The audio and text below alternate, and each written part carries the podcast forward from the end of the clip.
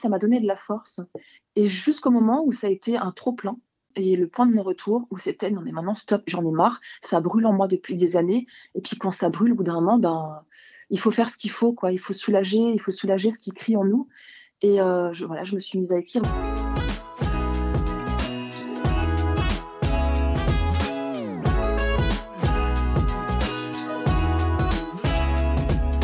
Pour cette nouvelle saison de Vive Passion, nous allons voyager en littérature. Je me lance à la rencontre d'autrices et d'auteurs qui suivent les ateliers d'écriture de Laura Vasquez. Au premier jour du confinement, en mars 2020, la poétesse et romancière marseillaise a lancé des ateliers d'écriture en ligne, entièrement gratuits et incroyablement riches d'enseignements. Accompagnés d'une médiation complète et instructive, les ateliers d'écriture de Laura Vasquez réunissent toujours chaque semaine, deux ans après, des milliers de personnes à travers le monde francophone.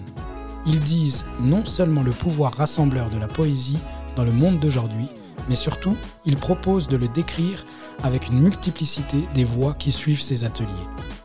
En émergent des découvertes, des échanges, des passions, des collaborations et même des naissances. L'an passé, la revue Miroir a vu le jour. La revue en ligne est gratuite. Elle publie uniquement les textes des autrices et auteurs partent de l'impulsion créatrice des ateliers d'écriture de Laura Vasquez. En miroir, je me lance aujourd'hui à la rencontre de ces autrices et auteurs, parfois confirmés, parfois publiés, parfois artistes ou parfaits amateurs. Tous se retrouvent joyeusement autour du plaisir d'écrire et de partager une émotion collective.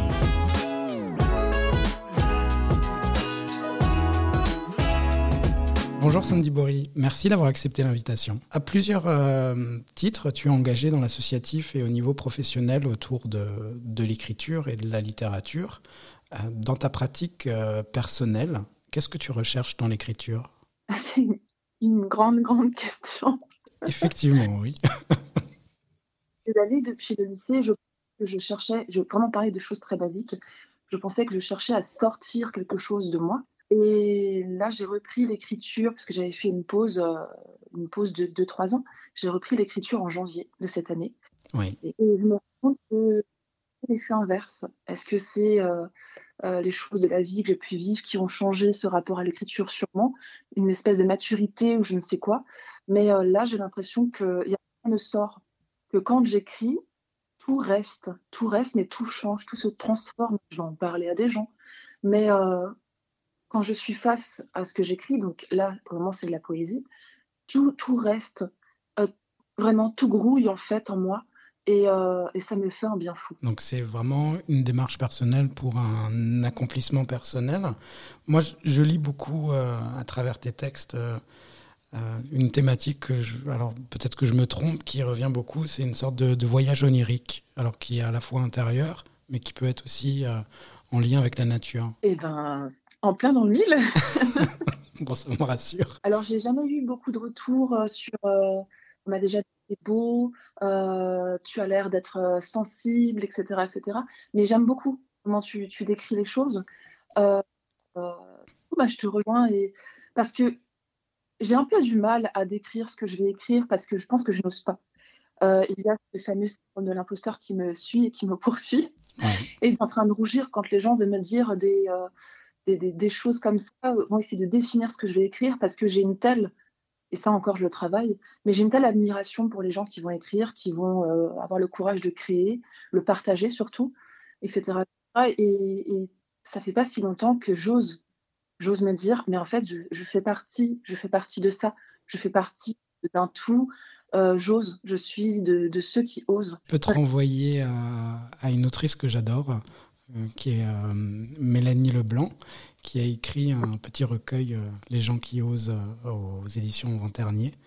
Et ça correspond exactement à ce que tu dis. Alors, je, la connais, je la connais rapidement. Et j'avais envie de ce recueil, mais je n'ai pas encore eu l'occasion de le lire. Mais là, je pense que ça va être une belle occasion aussi. Donc, donc oui, je suis une grande rêveuse et je crois beaucoup au voyage intérieur. Et même dans ma pratique, euh, parce que je suis bibliothérapeute et animatrice d'atelier d'écriture à côté, euh, donc je suis dans l'accompagnement thérapeutique ou pas, ça c'est aussi un grand mot, euh, dans l'écriture par le récit, etc.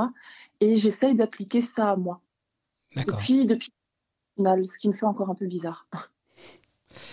Et est-ce que tu puises aussi une inspiration et ces voyages intérieurs à travers tes, lectures? Alors, je lis pas mal, mais je lis beaucoup de poésie, beaucoup, beaucoup de poésie. Euh, donc, je suis euh, bibliothécaire et depuis, depuis presque un an, je lis surtout de la jeunesse. Alors ça, ça va m'inspirer plus pour des contes, etc. Mais là, c'est la poésie qui m'aide un peu. Et pas toujours. C'est un équilibre que j'essaie de trouver. Moi, je me vois souvent funambule dans mon écriture. J'essaye quand même de puiser. J'essaye de ne pas trop puiser pour ne pas être trop, euh, trop tentée, en fait, de d'écrire des choses qui. Alors, on le sait, on écrit ce qui a déjà été dit autrement, etc. Mais je sais pas. Je crois que je puise surtout dans ma sensibilité. Je suis quelqu'un qui observe beaucoup, énormément. Euh, les gens. Je suis pas de celle qui va beaucoup parler. Et parmi ces, auteurs euh, en poésie, ces autrices ou ces auteurs en poésie, est-ce qu'il y en a de manière récurrente que tu retrouves ou que tu convoques euh, même à travers ton, ta propre écriture? Totalement. Je commencerai par Christian Boubin. Oui. La, la de l'écriture. Après, une poétesse qui, qui, est un peu plus écorchée vive, c'est Emily Dickinson qui, qui euh, semblait vivre des choses très complexes, euh, très sombres, et ça me parle. Ça me parle. Pendant des années, j'ai écrit la poésie plus sombre que celle que j'écris actuellement. Actuellement, j'ai l'impression, mais c'est aussi parce que dans ma vie, euh, tout roule. et j'écris des choses lumineuses, je, pense, même si onirique. Je parle beaucoup du cosmos, de l'univers. Et, et, pourtant, j'arrive, quand je vais lire comme ça des pièces qui sont j'arrive à ma part à aller trier en fait ce qui vibre en moi pour quand même en faire de la lumière. Après aussi Fernando Pessoa, euh, que j'aime beaucoup, que j'avais un tout petit peu lu il y a quelques années et que là je lis, je lis beaucoup depuis quelques mois, un peu plus, et je me retrouve beaucoup dans ce qu'il écrit. Tu as aussi une démarche euh, par euh, tes liens avec euh, différentes revues féministes qui revendiquent justement cet aspect-là de faire connaître soit des poétesses du passé ou des poétesses contemporaines.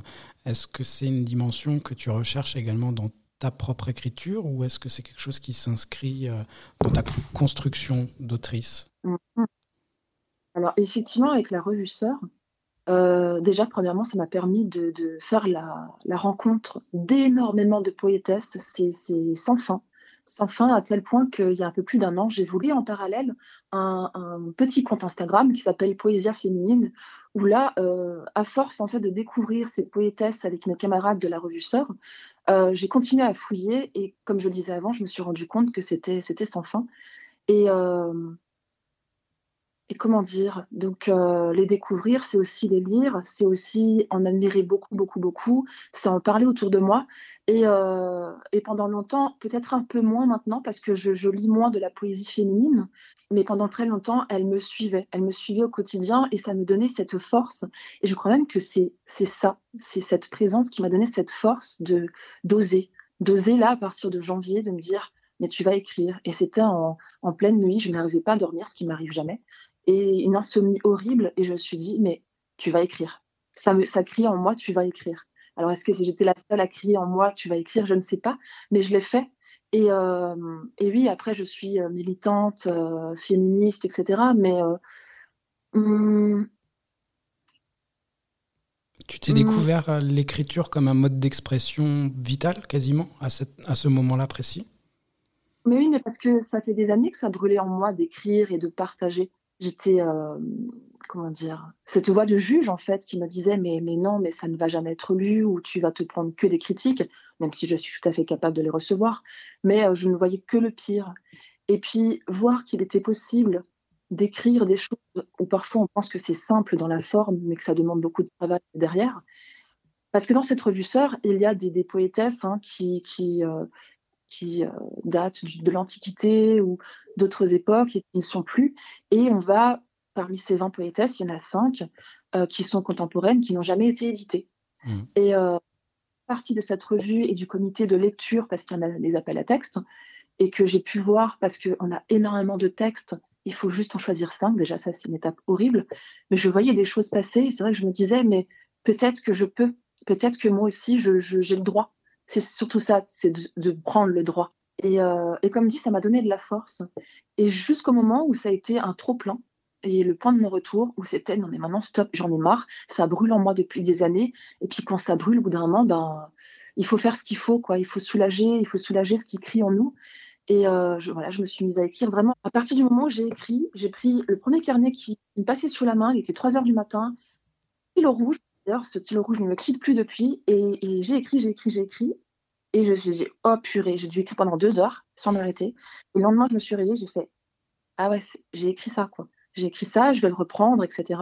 Et donc j'ai été, été euh, chercher un peu euh, euh, bah, des revues, des, choses pour commencer déjà à préparer le terrain, en me disant je vais beaucoup travailler mes écrits. Voilà. et ensuite, comment tu retravailles tes textes dans le but de les publier alors, soit dans l'exercice que tu pratiques quotidiennement sur les réseaux sociaux, soit en vue de, recueil, j'imagine. On prendra le temps d'évoquer euh, les, projets ensuite.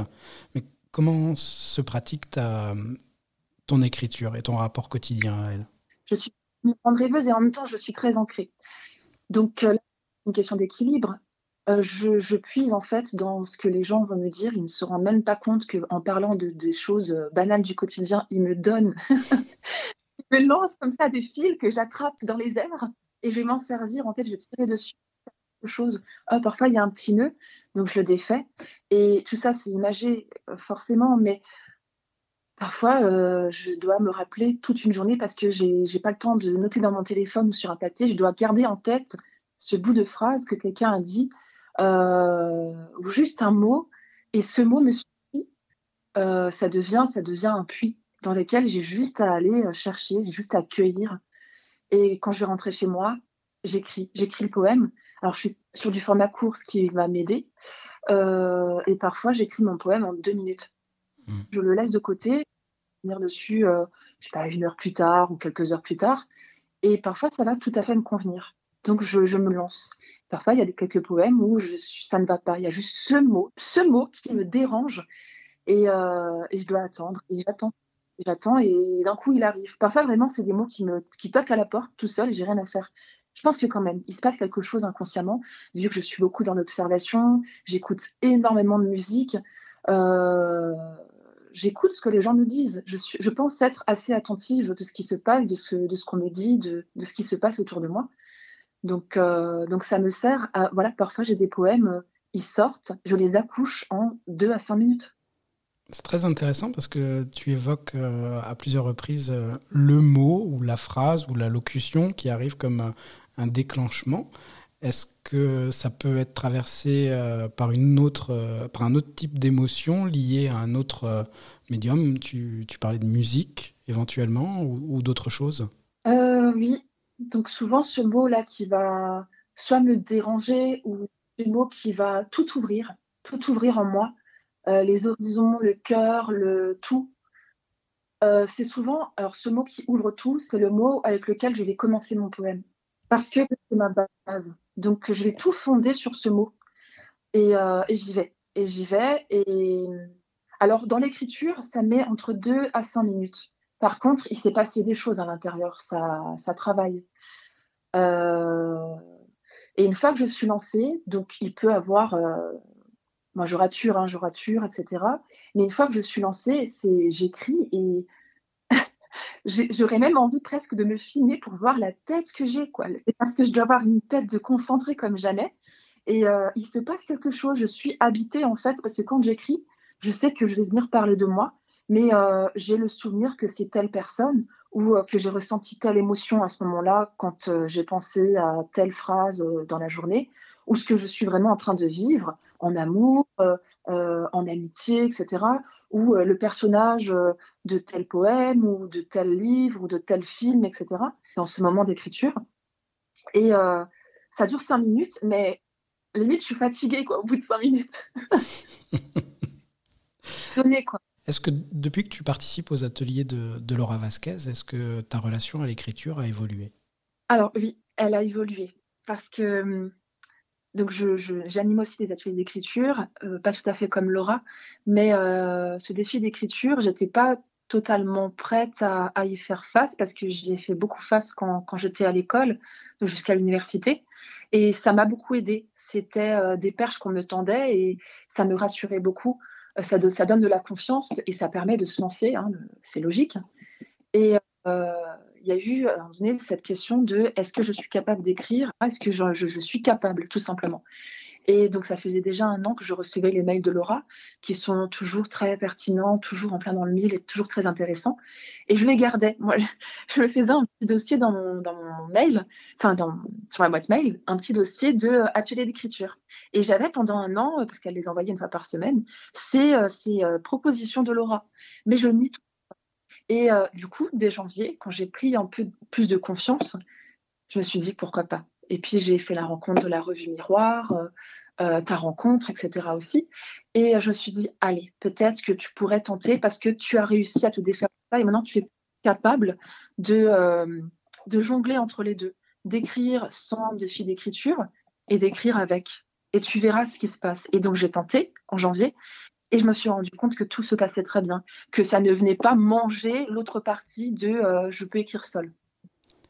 Est-ce que c'est vraiment ton rapport au, lecteur qui a été modifié ou que tu Est-ce que c'est ton rapport au lecteur que tu appréhendais avant de, de, commencer à publier sur les réseaux sociaux, avant de, de te mettre même à, écrire? Euh, C'est la question de la perception qui te bloquait? Euh, Je pense. Je pense sensible au regard, euh, au regard de l'autre. Mmh. C'est un chantier sur lequel je travaille.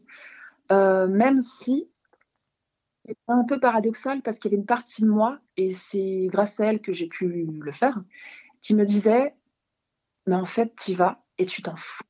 Tu t'en fous parce que ça brûle en toi. Donc, euh, tu vas écrire parce que parce qu'il le faut, parce que tu en as besoin, parce qu'il se passe choses. Après, je suis aussi, par rapport à hum, mon travail, je suis aussi dans euh, l'écriture expressive, c'est l'écriture pour se faire du bien et euh, pas que pour la qualité. Donc après, bon, euh, si on arrive à allier les deux, c'est mieux. Euh, c'est du moins ce que je pense. Alors je vais te proposer une petite surprise que je vais te faire écouter, le mhm. temps de mettre la chose en place. Et j'aimerais bien que tu réagisses par la suite. Tu me diras les soirs fabuleux, les moments défectueux. Tu m'appelleras trois fois par mois en oubliant pourquoi on en est là. Tu chercheras par vent froid un abri à tout prix. L'utopie de nos espérances passées, embrasse-la pour moi. Voilà. ouais, ben. ben ouais. Mais en fait, ça me fait bizarre. Je suis désolée. Oh, pardon. Ouais, parce que j'ai osé. Parce que j'ai osé, pas bien. ça me touche, ça me touche, voilà.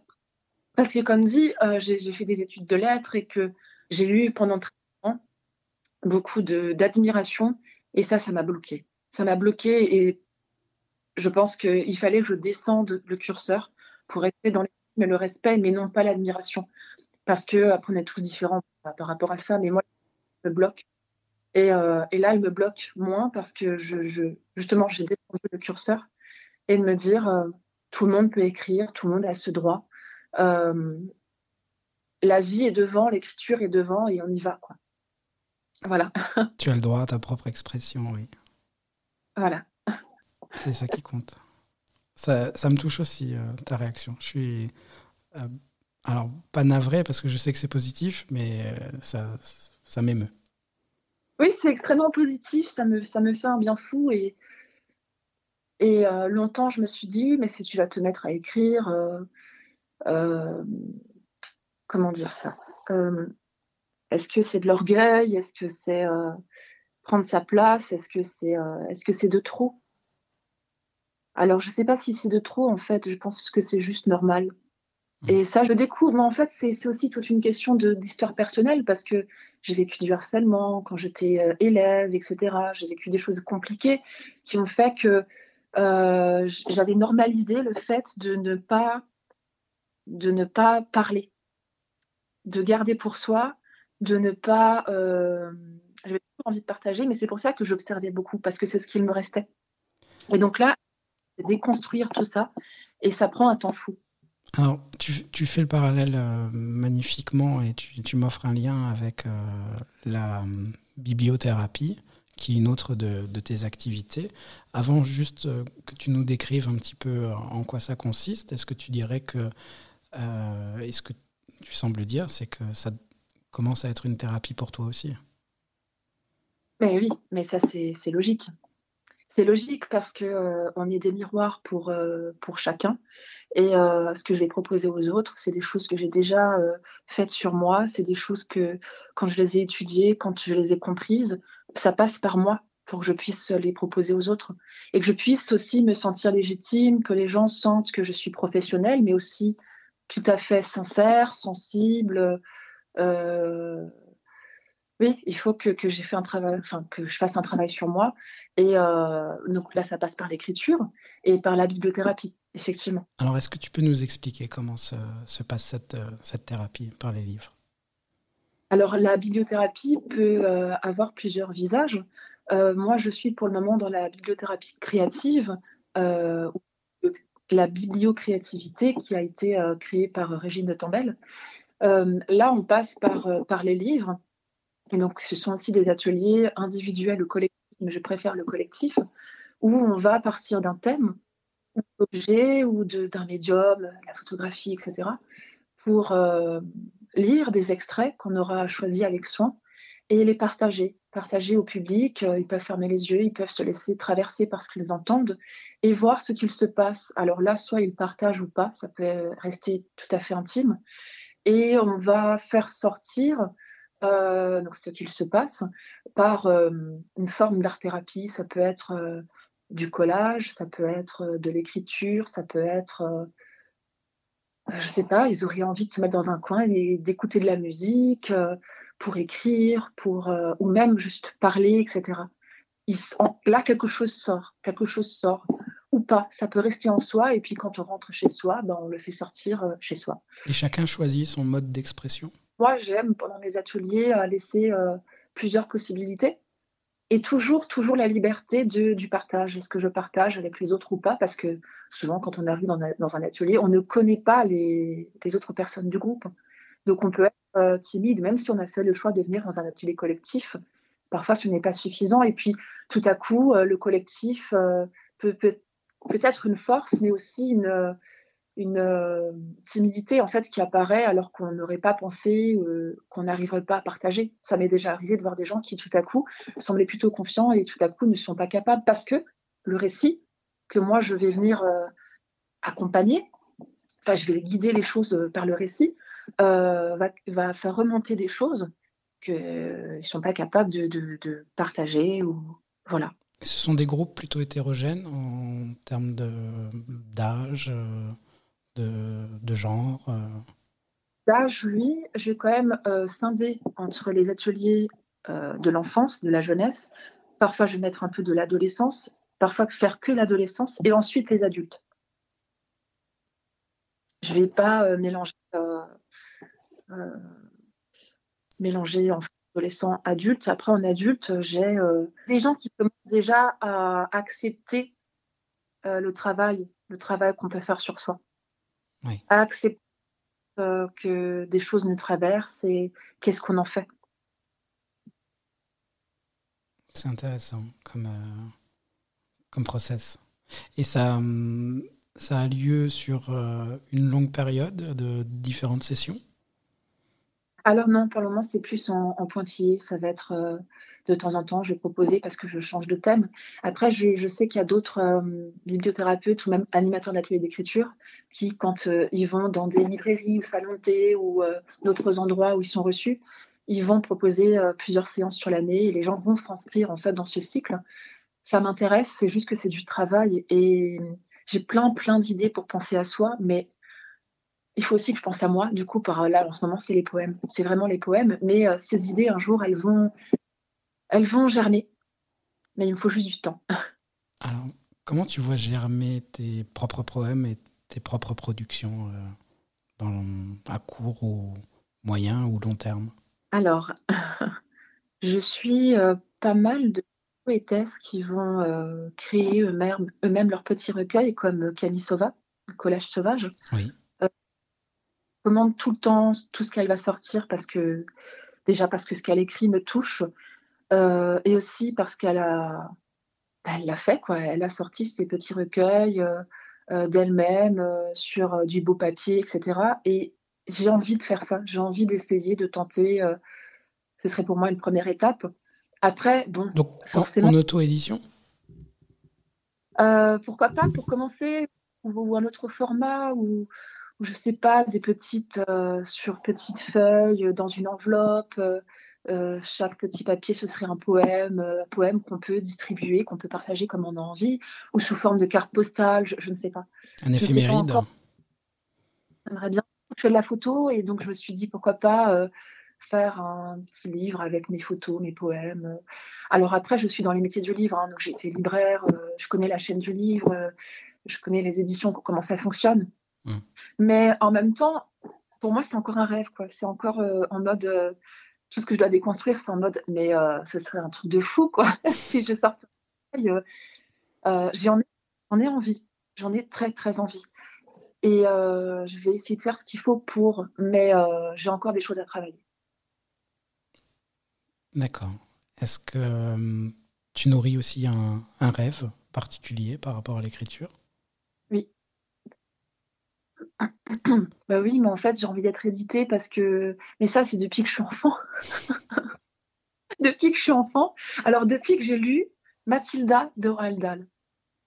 Euh, j'étais déjà fils et j'ai un, un jour une petite fille qui lira mon livre. Et c'était tout mignon. Je veux dire, il n'y avait aucune, il n'y avait pas d'ordre. J'étais gamine, mais euh, après, en grandissant, c'était plus euh, je veux laisser mon empreinte, je ne veux pas qu'on m'oublie, euh, je veux. Parce que Christian Bobin a écrit La plus que vive et des années plus tard, Noir clair. Donc, c'est un hommage à une amie qu'il a perdue. Et c'est un hommage magnifique. En fait, il parle de cette femme qui l'a beaucoup touchée et on la découvre alors qu'elle n'est plus.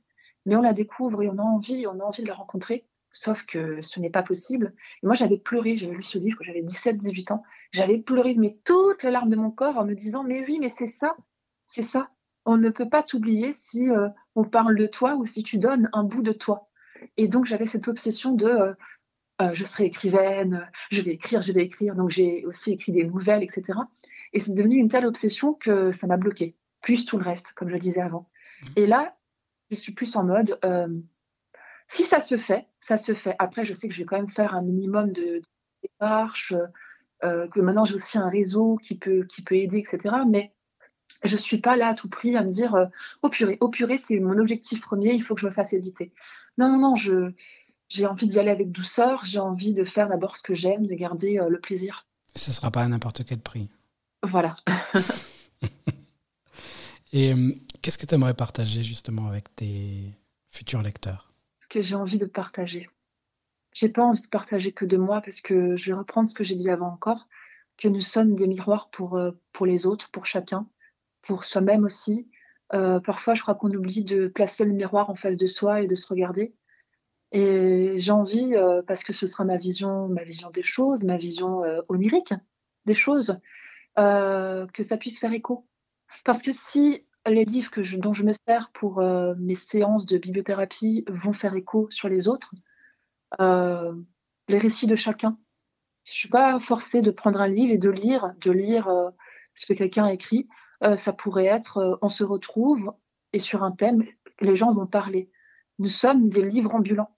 Et je suis un livre ambulant et j'ai envie d'extraire quelques parties de, ma vie, quelques parties de mon imaginaire et de montrer, de montrer. Et il y a des gens qui vont dire ah ouais, ça me parle. Là, je me reconnais, je me reconnais, et du coup, qu'il se passe quelque chose en eux, et que ça crée un cercle vertueux, et qu'on continue comme ça sans fin.